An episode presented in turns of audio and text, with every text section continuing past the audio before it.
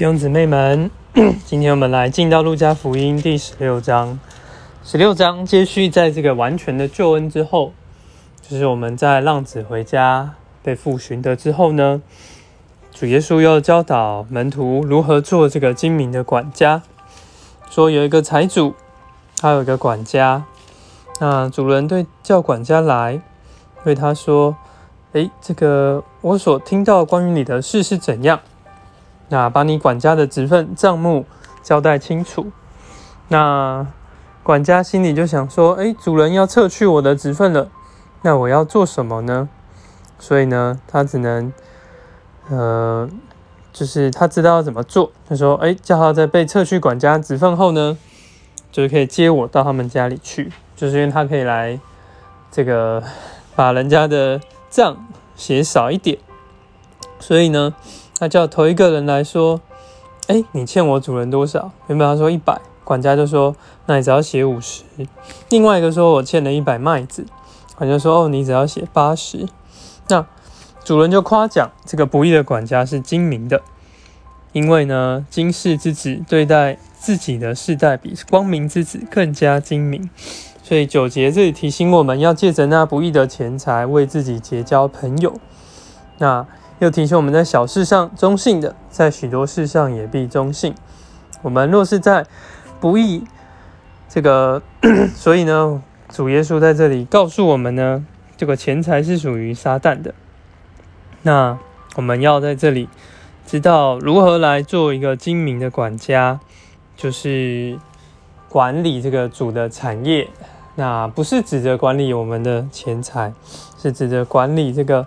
主给我们的产业，所以呢，主耶稣在十三章十三节也提醒我们，没有一个家仆能侍奉两个主，他不是恨这个爱那个，就是忠于这个轻视那个。我们不能侍奉神又侍奉马门。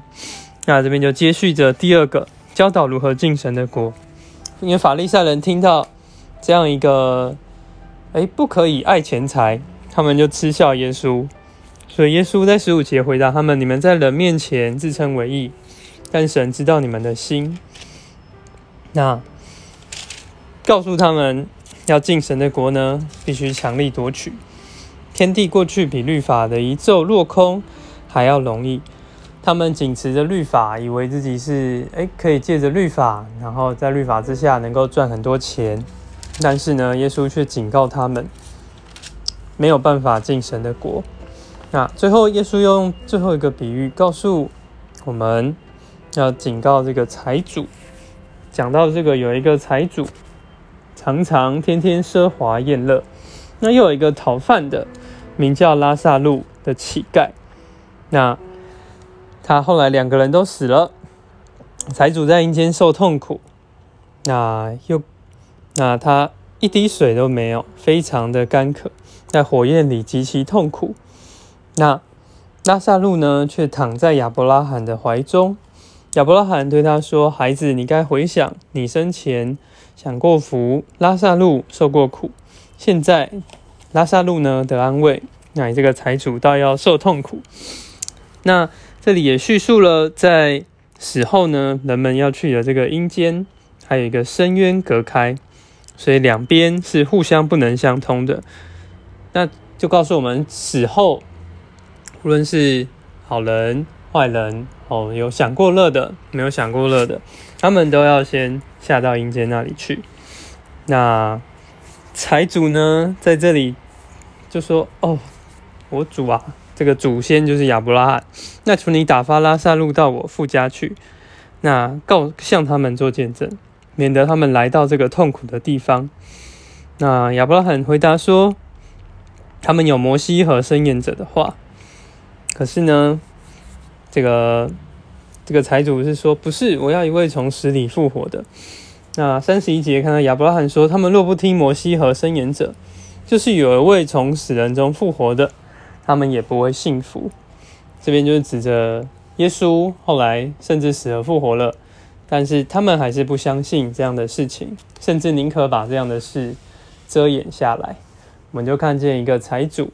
他要上敬神的国是何等的不容易，他的心若是全然的为这个世界的财富所霸占、所辖制，诶，别人跟他讲什么话，其实都是很难听进去的，因为我们都做这个是在做一个精明的管家，不要被这个能够用这些不义的钱财为自己结交朋友，是吧？主耶稣，哦，主耶稣，在今天的这个比喻中，让我们能更来认识你的旨意，不叫我们远离你，不叫我们陷入这个财务的试诱里面。让我们做你精明的管家，是吧？谢谢你预备我们，Amen。